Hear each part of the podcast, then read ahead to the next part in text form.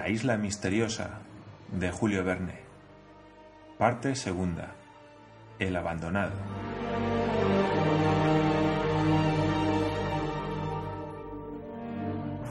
Capítulo 12. Jup lucha como uno más. Prueba del barco construido. Aquella tarde volvieron los cazadores, que habían hecho muy buena caza y venían cargados, es decir, con la carga que podían buenamente llevar cuatro hombres. Top traía una ristra de cercetas alrededor del cuello y Jup un cinturón de gallinetas de agua alrededor de su cuerpo. Aquí tenemos, amo, entretenimiento para algún tiempo, exclamó Nab. Conservas, pasteles, agradable reserva, pero alguien me tiene que ayudar. ¿Cuento contigo, Pencroff? No, Nab, contestó el marino. El aparejo del barco me reclama, y por ahora tendrás que pasarte sin mi ayuda. ¿Y usted, señor Herbert? Yo mañana tengo que ir a la dehesa, contestó el joven. Entonces me ayudará el señor Spilett. Por complacerte, Nab, repuso el periodista, pero te prevengo que si me descubres tus recetas las voy a publicar. Como usted guste, señor Spilett, respondió Nab, como usted guste.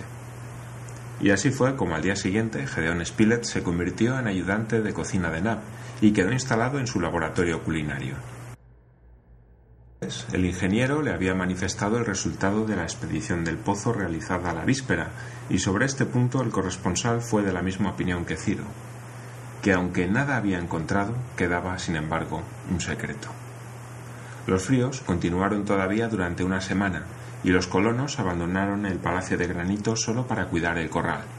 La vivienda estaba perfumada con los olores que exhalaban las sabias manipulaciones de Nab y del corresponsal pero no todo el producto de la caza del pantano se transformó en conserva. Aquel frío intenso conservaba perfectamente la carne. Se comieron patos silvestres y otras carnes frescas y se declararon superiores a todos los animales acuáticos del mundo conocido. Durante aquella semana, Pencroff, ayudado por Harbert, que manejaba hábilmente la aguja del velero, trabajó con tal ardor que quedaron terminadas las velas de la embarcación. La cordelería de cáñamo no faltaba gracias al aparejo que se había encontrado con la cubierta del globo. Los cables, las cuerdas de la red, todo aquello formaba un excelente material, del cual sacó el marino muy buen partido. Las velas fueron guarnecidas de fuertes relingas y aún quedaba para fabricar las drizas, los obenques, las escotas, etc. En cuanto a los motones, por consejo de Pencroff y mediante el torno que se había instalado, fabricó Cyrus Smith los necesarios. Se acabó el aparejo mucho antes que estuviera concluido el barco. Pencroff hizo también una bandera azul, roja y blanca, cuyos colores habían sido suministrados por ciertas plantas tintóreas muy abundantes en la isla, pero a las treinta estrellas que representaban los estados de la Unión, que resplandecen en el pabellón norteamericano, el marino añadió una más, la estrella de la isla Lincoln, porque ya consideraba su isla como unida a la Gran República. Y si no de hecho, lo estaba al menos de corazón, decía. Entretanto, se enarboló aquel pabellón en la ventana central del Palacio de Granito y los colonos le saludaron con tres. La estación fría tocaba su término y parecía que aquel segundo invierno iba a pasar sin incidente grave, cuando en la noche del 11 de agosto la meseta de la Gran Vista se vio amenazada de una devastación completa. Después de un día de mucho trabajo, los colonos dormían profundamente, cuando hacia las cuatro de la mañana se despertaron sobresaltados al oír los ladridos de Top. El perro no ladraba aquella vez cerca de la boca del pozo, sino en el umbral de la puerta, y se echaba sobre ella como si quisiera derribarla. Jup también, por su parte, daba gritos agudos. ¿Qué hay, Top? exclamó Nab, que fue el primero que se despertó. El perro continuaba ladrando con furor. ¿Qué pasa? preguntó Cyrus Smith. Y todos, vestidos apresuradamente, se precipitaron hacia las ventanas de la habitación y las abrieron. Se presentó ante sus ojos una capa de nieve que apenas parecía blanca en aquella oscurísima noche. No vieron nada, pero oyeron singulares ladridos que resonaban en la oscuridad. La playa había sido invadida por cierto número de animales que las tinieblas impedían distinguir. ¿Qué es eso? exclamó Pencroff. Lobos, jaguares o monos, contestó Nab. Diablos, ¿pueden llegar a lo alto de la meseta? dijo el corresponsal. ¿Y nuestro corral? exclamó Harbert. ¿Y nuestra plantación? ¿Por dónde han pasado? preguntó Pencroff. Sin duda, por el puentecillo de la playa que alguno de nosotros habrá olvidado levantar, contestó el ingeniero. En efecto, dijo Spilett, recuerdo que dejé echado el puente. Buena la ha hecho usted, señor Spilett, exclamó el marino. Lo hecho, hecho está, sentenció Cyrus Smith. Ahora atendamos lo que hay que hacer. Tales fueron las preguntas y respuestas que se cruzaron rápidamente entre Cyrus Smith y sus compañeros. Era indudable que el puentecillo había dado paso a aquellos animales que habían invadido la playa, y cualesquiera que fuesen, subiendo por la orilla izquierda del río de la Merced, podían llegar a la meseta de la Gran Vista. Por consiguiente, era preciso ganarles en celeridad y combatirlos si se obstinaban en pasar. ¿Pero qué animales son esos? preguntó Pencroff por segunda vez en el momento en que los ladridos resonaban con más fuerza. Aquellos ladridos hicieron estremecer a Harbert, acordándose de haberlos oído en su primera visita a las fuentes del arroyo rojo. Son culpeos, son zorras, dijo. Adelante, exclamó el marino. Y todos, armándose de hachas, de carabinas y de revólveres, se precipitaron en la banasta del ascensor y bajaron a la playa. Los culpeos son animales peligrosos cuando hay muchos irritados por el hambre. Sin embargo, los colonos no vacilaron en arrojarse en medio de ellos, y sus primeros tiros de revólver, lanzando rápidos relámpagos en la oscuridad, hicieron retroceder a los primeros asaltantes. Lo que importaba era impedirles subir a la meseta de la Gran Vista, porque entonces las plantaciones y el corral habrían quedado a merced suya e inevitablemente habrían producido estragos inmensos, tal vez irreparables, sobre todo en lo que se refería al campo de trigo. Pero como la invasión de la meseta no podía efectuarse sino por la orilla izquierda del río de la Merced, bastaba poner a los culpeos una barrera insuperable en la estrecha porción de la orilla del río comprendida entre éste y la muralla de granito. Así lo comprendieron todos y por orden de Cyrus Smith se apresuraron a dirigirse al sitio asignado mientras la bandada de culpeos se movía y saltaba en la oscuridad. Cyrus Smith, Gedeon Spilett, Harbert, Pencroff y Knapp se colocaron de forma que presentaban una línea infranqueable. Top, abriendo sus formidables mandíbulas, precedía a los colonos e iba seguido de Yup, armado con un garrote nudoso que blandía como una maza. La noche era muy oscura y no se veía a los agresores, sino los fogonazos de las descargas, cada una de las cuales hacía indudablemente por lo menos una víctima. Las zorras debían ser más de ciento y sus ojos brillaban como carbones encendidos. No hay que dejarlas pasar, exclamó Pencroff. No pasarán, contestó el ingeniero. Pero si no pasaron no fue por falta de tentativas. Las últimas filas empujaban a las primeras, y hubo que sostener una lucha incesante a tiros de revólver y a hachazos. Muchos cadáveres de culpeos debían cubrir ya el suelo, pero la banda no parecía disminuir, sino al contrario, se renovaba sin cesar por el puentecillo de la playa. En breve, los colonos tuvieron que luchar cuerpo a cuerpo y no dejaron de recibir algunas heridas, aunque ligeras, por fortuna. Harbert, de un tiro, había libertado a Nab, sobre cuya espalda acababa de caer un culpeo como hubiera podido hacerlo un tigre. Top peleaba con verdadero furor, saltando al cuello de las zorras y estrangulándolas. Yup, armado de su garrote, daba palos de ciego a todas partes, y en vano se le quería detener. Dotado sin duda de una vista que le permitía penetrar en aquella oscuridad, estaba siempre en lo más duro del combate y lanzaba de cuando en cuando un silbido agudo, que era la señal de alegría. En ciertos momentos se adelantó tanto que al fogonazo de un tiro de revólver se le pudo ver rodeado de cinco o seis grandes culpeos, a los cuales hacía frente con la mayor sangre fría. La lucha debía concluir en ventaja para los colonos, aunque fuera al cabo de dos horas largas de resistencia. Los primeros resplandores del alba determinaron sin duda la retirada de los asaltantes, que huyeron hacia el norte, pasando el puentecillo, y Nab corrió inmediatamente a levantarlo. Cuando la claridad iluminó suficientemente el campo de batalla, los colonos pudieron contar unos cincuenta cadáveres esparcidos por la arena. ¿Y Yup? exclamó Pencroff. ¿Dónde está Yup? El orangután había desaparecido. Nab le llamó y por primera vez Jup no respondió al llamamiento de su amigo. Todos se pusieron en busca de Jup, temiendo encontrarlo entre los muertos. Se examinó el sitio de los cadáveres, que manchaban la nieve con su sangre, y encontraron a Yup en medio de un verdadero montón de culpeos cuyas mandíbulas y espinazos rotos manifestaban haber estado en contacto con el terrible garrote del intrépido animal. El pobre Yup tenía en la mano un pedazo de su estaca rota, pero privado de su arma había sido derribado por el número de enemigos y tenía en su pecho profundas heridas. Está vivo, exclamó Nab, que se había inclinado sobre él. Lo salvaremos, repuso el marino. Lo cuidaremos como a uno de nosotros. Parecía que Jup había entendido, porque reclinó su cabeza sobre el hombro de Pencroff como para darle las gracias.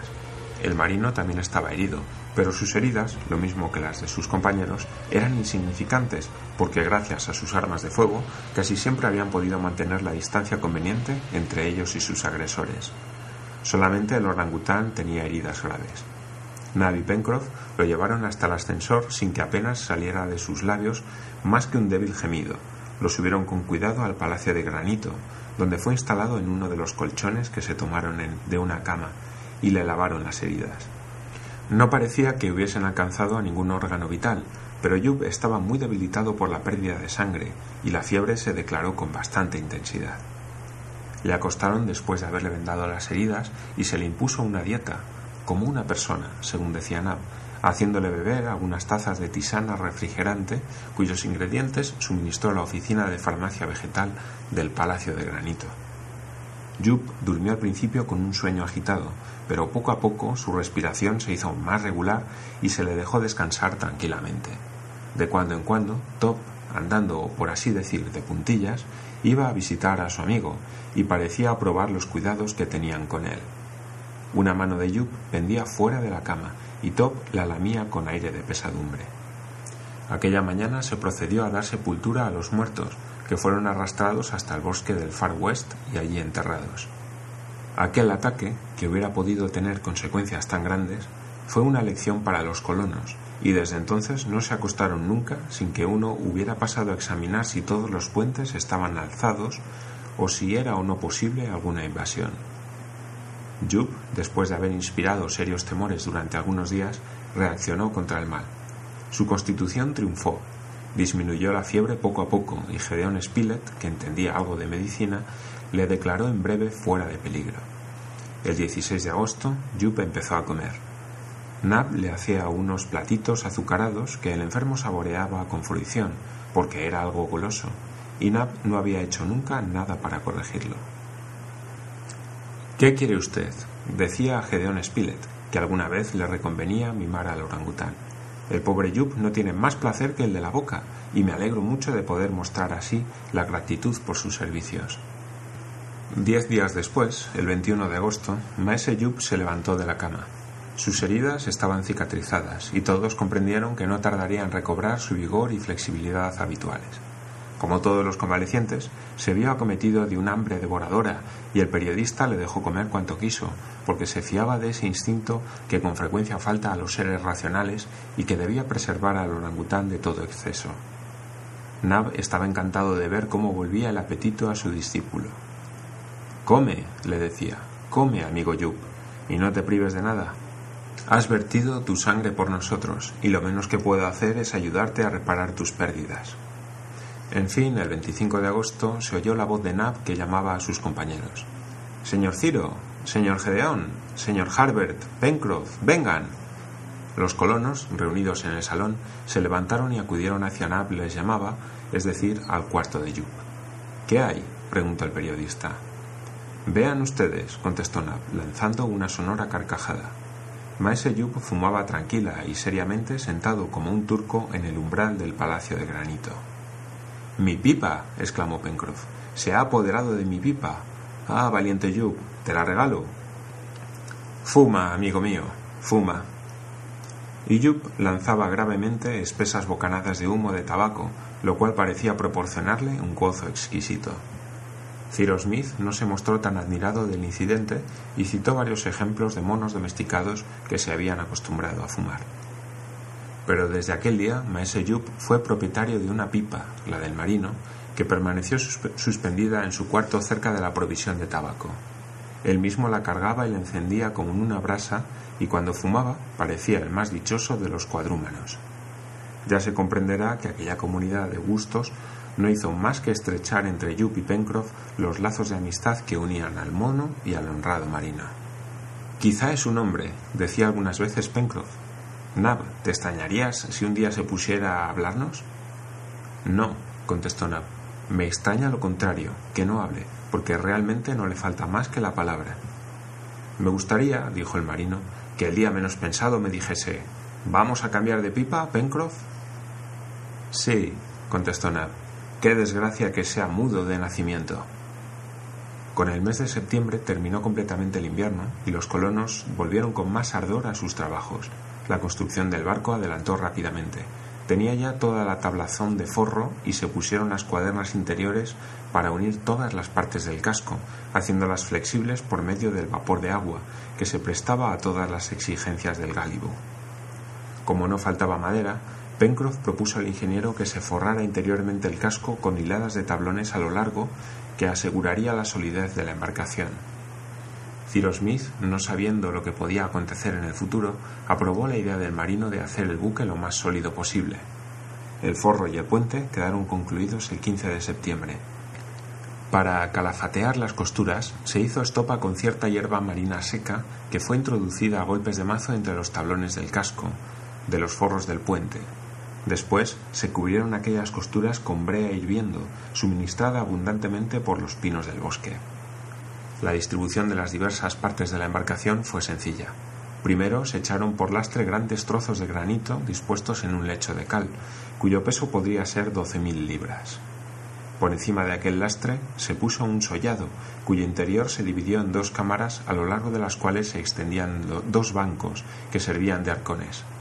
El pie del mástil debía apuntalar el tabique que separaba las dos cámaras, a las cuales se llegaba por dos escotillas abiertas sobre el puente y provistas de sus portezuelas. No costó ningún trabajo a Pencroff encontrar un árbol apropiado para mástil. Escogió un abeto joven y recto, sin nudos, que no tuvo que hacer más que labrar en la planta y redondear por la cabeza. La guarnición de hierro del mástil, del timón y del casco había sido burda, pero sólidamente fabricada en la fragua de las chimeneas. En fin, vergas, tablones, botavara, relingas, remos, etc. Todo estaba terminado en la primera semana de octubre y se acordó que se haría la prueba del barco en las inmediaciones de la isla para reconocer qué tal se portaba en la mar y hasta qué punto podía tenerse confianza en él. Durante aquel tiempo no se habían descuidado las obras necesarias, se habían aumentado las construcciones de la dehesa, porque el rebaño de muflones y el de cabras contaba un cierto número de corderitos y cabritos que había que alojar y alimentar. No habían dejado de visitar los bancos de ostras, ni el conejal, ni los yacimientos de hulla y de hierro, ni algunas partes hasta entonces inexploradas de los bosques del Far West, que eran muy abundantes en caza. También se descubrieron ciertas plantas indígenas que, si no tenían una utilidad inmediata, contribuyeron a variar los comestibles vegetales del Palacio de Granito. Eran varias especies de ficoideas, unas semejantes a las del cabo, con hojas carnosas y comestibles, y otras que producían granos que contenían una especie de harina. El 10 de octubre se botó al mar el buque, con gran satisfacción de Pencroff, y la operación salió perfecta. La nave, completamente aparejada, habiendo sido empujada sobre maderos cilíndricos hasta la orilla del río, fue recogida por la marea ascendente y flotó con aplauso de los colonos y particularmente de Pencroff, que no manifestó ninguna modestia en aquella ocasión.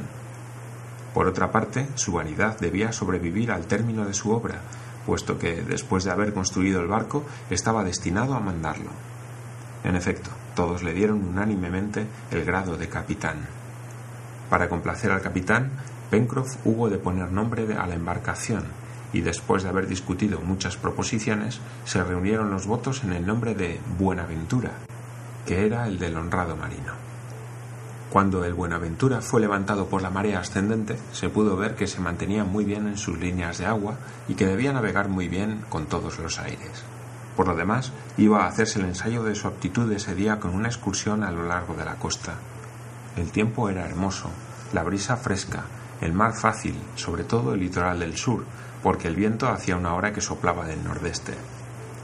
¡A bordo! ¡A bordo! gritó el capitán Pencroff. pero había que almorzar antes de salir y parecía conveniente llevar provisiones a bordo para el caso de que la excursión se prolongara hasta la noche. Cyrus Smith estaba también impaciente por probar la embarcación, cuyos planos había hecho, aunque aconsejado por el marino, pero con frecuentes modificaciones. No tenía la misma confianza que Pencroff, y como éste ya no hablaba de la isla Tabor, el ingeniero suponía que el marino había renunciado a su proyecto. No le gustaba que dos o tres compañeros se aventurasen en alta mar con aquel barco que, en resumidas cuentas, era muy pequeño y no cargaba más de quince toneladas.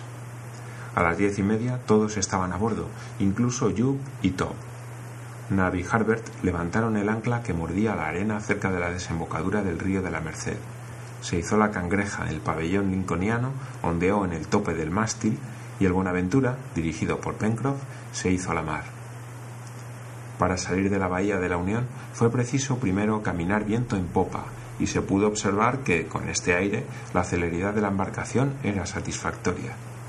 Después de haber doblado la punta del pecio y el cabo de la garra, Pencroff debió mantenerse lo más cerca posible para seguir la costa meridional de la isla y, después de haber recorrido algunas bordadas, observó que el Buenaventura podía marchar a cinco cuartos de viento y que se sostenía muy bien contra la corriente viraba perfectamente a barlovento, teniendo golpe, como dicen los marinos, y aun ganando al virar. Los pasajeros del Buenaventura estaban entusiasmados, tenían una buena embarcación que podría prestarles grandes servicios, y con aquel tiempo el paseo fue delicioso. Pencroff salió a alta mar a tres o cuatro millas de la costa a través del puerto del globo.